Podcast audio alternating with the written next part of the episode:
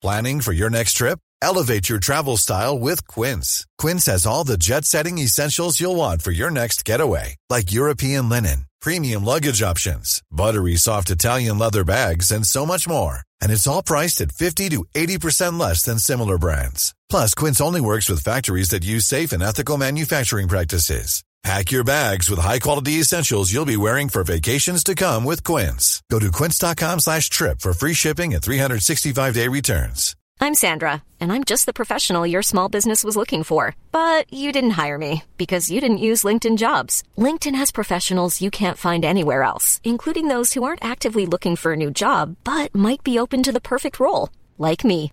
In a given month, over 70% of LinkedIn users don't visit other leading job sites. So if you're not looking on LinkedIn, you'll miss out on great candidates like Sandra. Start hiring professionals like a professional. Post your free job on linkedin.com/people today. Tous les dimanches à 17h30, vous nous retrouvez dans le fauteuil sur twitch.tv slash tdactu, une émission qui vous est présentée par unibet.fr, notre partenaire pour les paris en ligne sur la NFL. Et tout de suite, voici un extrait de la dernière émission. 天上，他们去天上，跳起来，跳起来，我他们去天上，他们去天上。Raphaël, on va donc parler euh, des quatre matchs qui ont eu lieu depuis la semaine dernière. C'est très très euh, disparate. Il y a des matchs tous les jours maintenant NFL. Mhm. Donc, Raphaël, on commence par Raiders 63, Chargers 21. Alors le score, euh, il est il est étonnant. Hein, 63-21, on le voit pas souvent. Euh, humiliation assez incroyable. Alors on en a parlé un petit peu avant cette émission, mais ça a coûté sa place à Brandon Staley. Ça semble évidemment assez logique.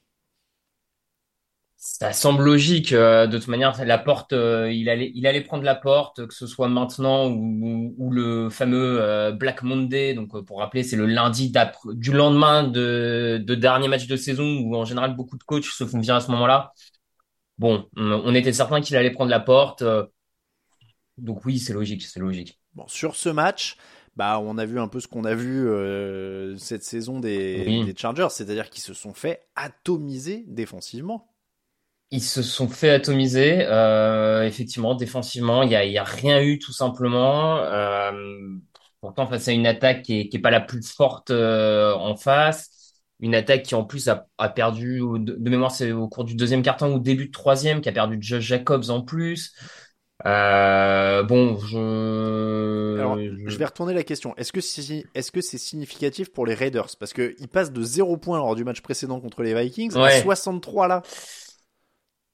Je, je, je pense pas que ce soit très significatif, honnêtement. Euh, ils sont tombés face à une équipe qui est complètement démobilisée, un groupe qui a plus vraiment envie de jouer, et, euh, donc ils ont profité de ce marasme pour marquer des points.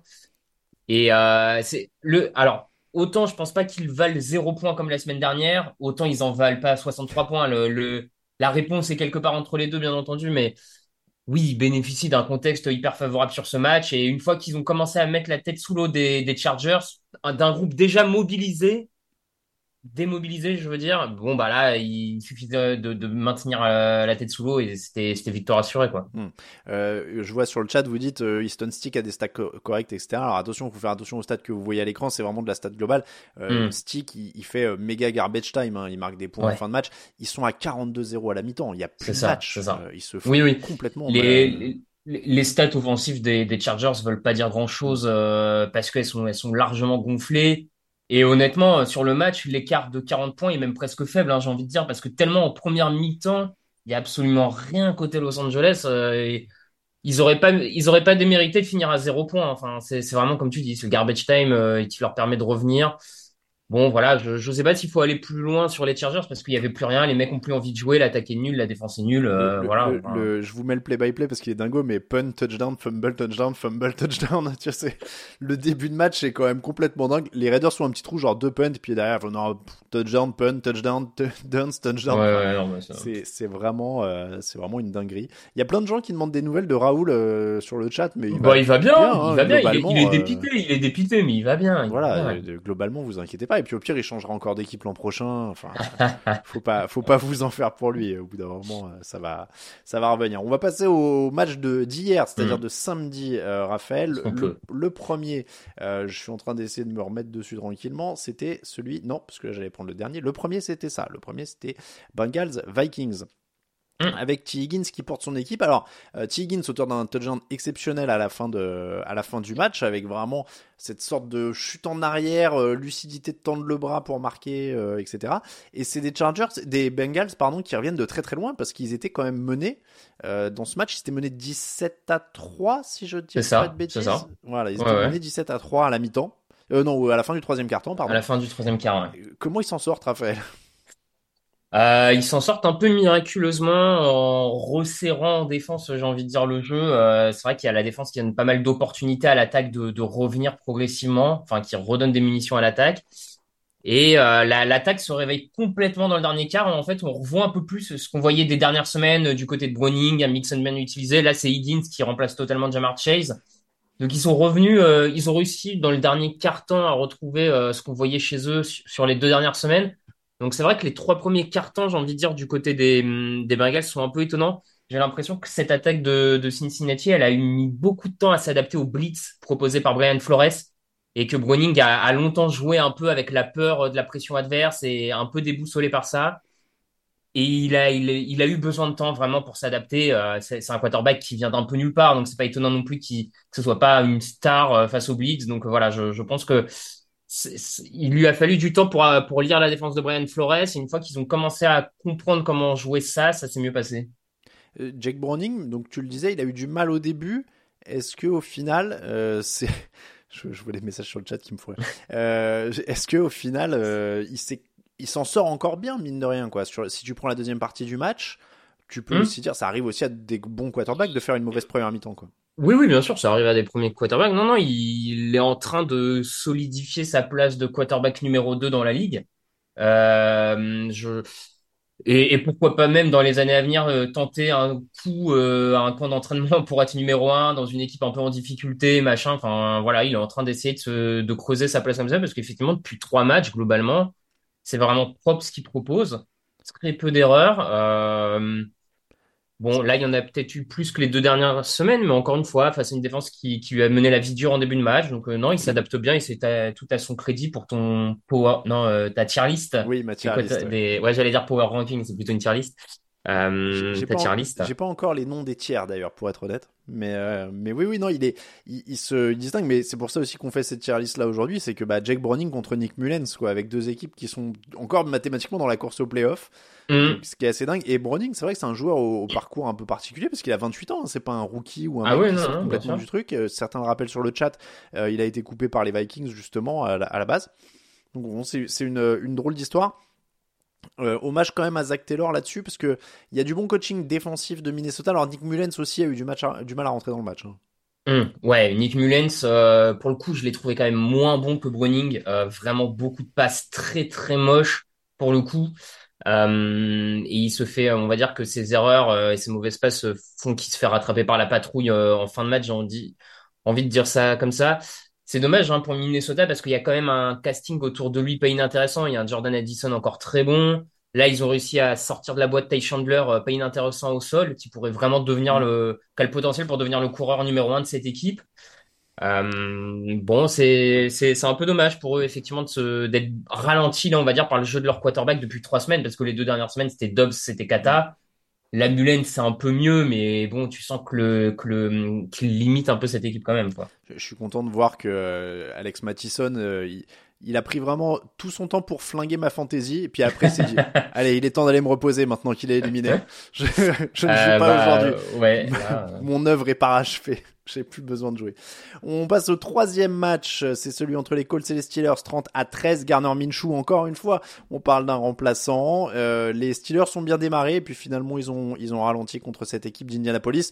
Ralenti, c'est toujours un, euphémisme. Hein. On parle des Steelers. Donc euh, ça finit avec moins de 250 yards, même 216 yards euh, offensivement. Ça reste la même équipe. C'est-à-dire que Victor, dans le résumé, a marqué départ canon.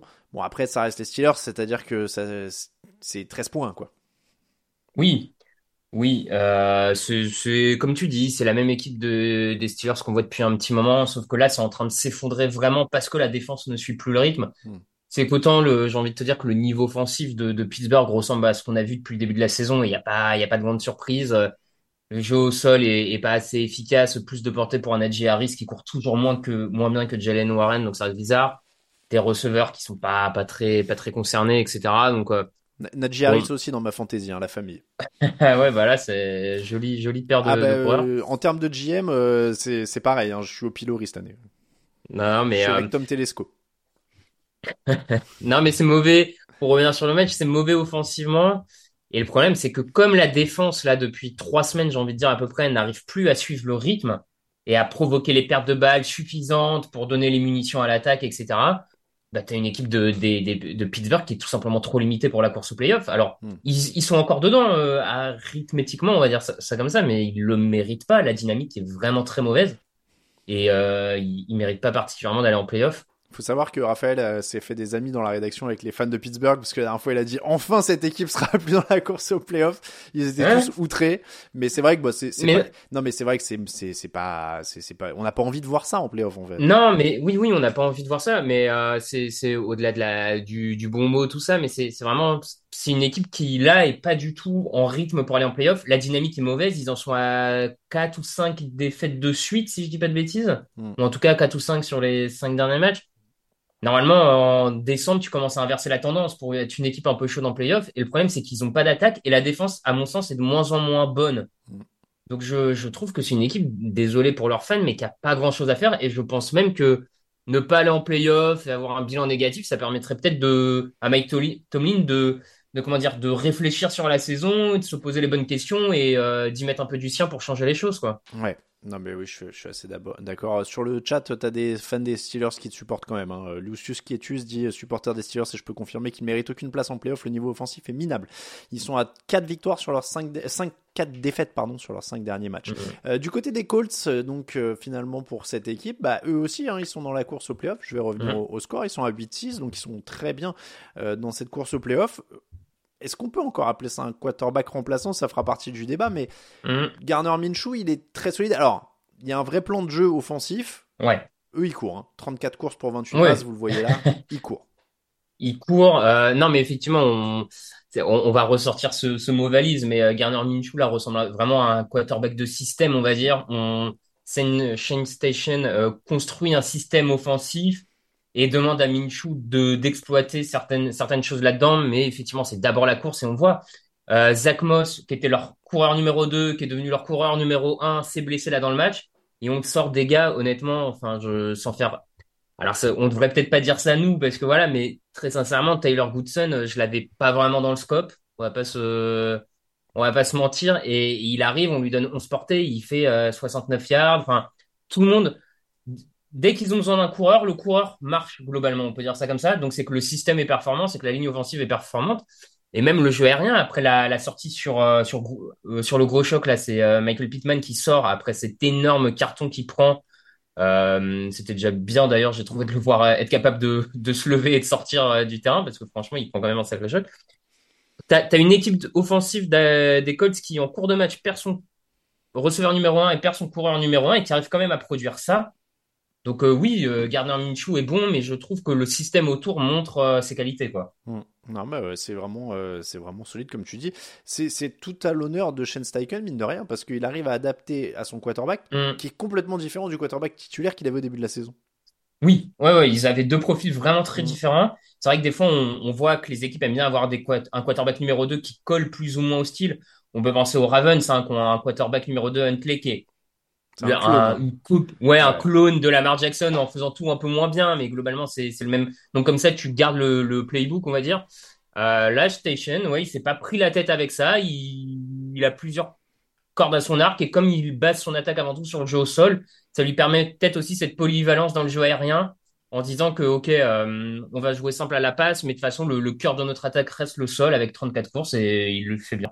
Hmm. Ouais, non, clairement, c'est C'est vraiment du solide. Bon, les Colts, en tout cas, qui sont dans la course euh, au playoff pour euh, la conférence AFC. On va pas vous faire tout le détail, vous l'avez sur le site, mais euh, ils sont à 8 victoires, 6 défaites. Mm. Ils sont à égalité avec plein d'équipes. En tout cas, ils vont être au coude à coude avec plein d'équipes pour les derniers strapontins en playoff. Et c'est donc une plutôt bonne chose. En tout cas, c'est un peu plus fun que les Steelers. On va passer au troisième match de samedi, quatrième match qui nous intéresse au total. Celui-là était un peu moins serré, c'était celui entre les Lions et les Broncos, 42 à 17. Euh, Jared Goff et Jamir Gibbs réveillent Détroit, c'était mon titre. Euh, c'est vrai que Raphaël, on... il restait sur des matchs où ils avaient perdu énormément de ballons, où ils avaient vraiment peiné, où la défense avait aussi eu du mal. Là, ils se sont quand même bien remis en, ordre de marche et ils sont aux portes des playoffs. Hein. Si, si, Seattle mm. perd contre les Eagles, ils sont en playoffs. Oui, euh, ouais, je, j'ai quand même du, même si mathématiquement, on va dire, ils sont pas encore en playoff, j'ai quand même du mal avec 10 victoires là déjà, j'ai, du mal à voir comment ils ratent le coche euh, à la fin. Donc euh, je, je pense effectivement qu'ils sont en playoff. C'est, c'est positif pour eux hein, de revenir en forme comme ça au meilleur moment, j'ai envie de dire mi-décembre. c'était vraiment le match qu'il fallait.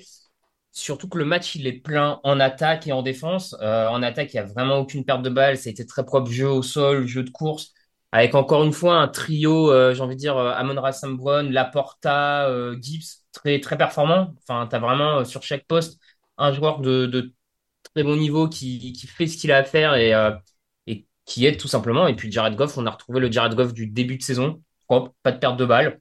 Donc c'est sûr quand cette attaque de Détroit, elle arrive à dérouler comme ça, elle est vraiment très très performante et c'est une vraie difficulté pour toutes les équipes de la ligue parce que la ligne offensive, est bonne, parce qu'il y a des skill players, parce que tu as un quarterback qui perd pas de ballon. Donc, euh, quand ils sont comme ça, ils peuvent poser problème à pas mal de monde. Je, suis désolé, j'avais un œil en même temps sur les, sur les nouvelles. Euh, Tyreek Hill s'est confirmé le forfait. Et Devin mm. White, apparemment, a un problème, mais qui ne serait pas lié à une blessure. On ne sait pas ce qui se ah. passe trop du côté des, des Buccaneers. Euh, match qui concerne nos camarades Lucas et Victor, hein, d'ailleurs, qui le commentent sur Sisplay aujourd'hui, le, le Buccaneers Panthers. Euh, Panthers, euh, Packers, pardon. Ça commence par un P et un A aussi, mais c'est mm -hmm. pas, c'est pas le même niveau de jeu. Donc, en tout cas, ouais, les Lions qui sont plutôt bien repartis, ça me l'apporta avec un triplé. Enfin, il se passe quand même beaucoup de, de bonnes choses. Et en face, tendance vraiment inverse pour, euh, je suis allé sur le mauvais match évidemment, euh, tendance vraiment inverse pour cette équipe de Denver. Alors il y a eu de la tension, il y a eu des cris sur le banc de touche, il y a eu pas mal de, choses. C'est un mauvais match. Est-ce que ça remet vraiment en cause tous les progrès? Ça remet peut-être pas en cause tous les progrès, mais c'est vrai que c'est un mauvais match au mauvais moment, encore une fois, euh, en termes de timing. Et moi, ce qui m'a un peu inquiété là quand même sur ce match, c'est que j'ai eu l'impression de voir le Russell Wilson de l'an dernier. Euh, vraiment pas très précis dans les passes, une gestion de la poche très hasardeuse. Il partait un peu dans tous les sens, ça mettait en difficulté sa ligne offensive. Alors il a toujours été un peu comme ça, mais disons qu'à une époque il savait le faire sans être, sans se faire avoir. Là c'était vraiment compliqué. Je, ouais, j'ai pas été emballé vraiment par euh, cette prestation des Broncos qui pour le coup m'inquiète un peu offensivement. Bon, défensivement, ils ont pris la marée. Euh, ça leur était pas arrivé depuis cinq semaines, donc on va dire que c'est le petit euh, faux pas en arrière. Retour en arrière, on va, on va, on. Il y a un bon premier carton où ils sont bons et après derrière euh, c'est la cata, mais je pas, disons pas très rassuré de ce match à ce moment-là de la saison par rapport au contexte, course au playoff, tout ça. Après, oui, si on, regarde le, le, la saison de manière plus globale, euh, ça reste quand même positif par rapport à l'an dernier, c'est certain. Disons que moi je trouve qu'ils se sont retrouvés dans la, pire configuration pour eux maintenant, qui est un match qui est pas, qui est pas serré, quoi. C'est-à-dire qu'on a vu toute leur victoire, c'est en défendant solide, euh, en étant mm. euh, opportuniste juste ce qu'ils font en attaque, en courant bien, etc. Et tu le disais, Wilson, il a quand même plus l'air d'être. il, a jamais. Il n'y a, a, pas eu des longues périodes dans sa carrière au final où il a été taillé pour suivre des gros matchs offensifs à la passe. Tu vois, j'ai pas l'impression quoi. Il y, a, une grosse période Seattle où il est euh, beaucoup porté par le jeu au sol. Il y a un peu plus flambé un petit moment, mais euh, tu vois, je trouve qu'il revient là-dedans. C'est-à-dire que si c'est des matchs où mm. ils peuvent pas gérer vraiment, ou en tout cas être au contact, euh, là, je veux dire, à 21-0 à la mi-temps, c'est. Ouais, à 21-0, je te, je te l'accorde, on sentait que ça allait être compliqué. Et Il y a également en deuxième mi-temps, ils sont à 21-7 et ils ont une opportunité en, en goal line et ils perdent la... Enfin, il y a une erreur bête qui fait qu'ils passent, ils repassent un field goal plutôt que de euh, bon ça qui ralentit peut-être ce qui aurait pu être une, euh, une tentative de, comeback on va dire ça comme ça oui après je te rejoins globalement effectivement c'est une attaque euh, et un Russell Wilson qui sont pas capables d'aller d'aller chercher le gros scoring. On a vu depuis le début de saison quand ils gagnaient des matchs, euh, c'était vraiment, euh, comme tu l'as dit, sur des scores moyens et euh, en limitant les erreurs. Donc oui, ils, reviennent. Finalement, ils sont ce qu'ils sont, quoi. oui. Eh ben écoute, merci beaucoup Raphaël. Bah, merci à toi. Je vais, je vais devoir pas traîner parce que finalement, on- on- ça faisait beaucoup de résumés et Ah bah. j'ai plus beaucoup de temps pour mon thème. Allez, ça marche. Bon classement. Merci beaucoup Raphaël, à très bientôt. Euh, on se retrouve nous demain d'ailleurs euh, pour l'enregistrement. Donc mardi matin, vous nous entendrez pour le débrief des affiches. Tout Et- à fait, ça marche. Et, et vous nous retrouverez euh, à nouveau, parce que je voyais des gens qui parlaient d'M6 la semaine dernière. On, on se retrouvera à l'antenne pendant les playoffs maintenant, en plus, on peut, on peut le dire. Merci beaucoup, Raphaël. Très bientôt. Ciao. Ciao, ciao.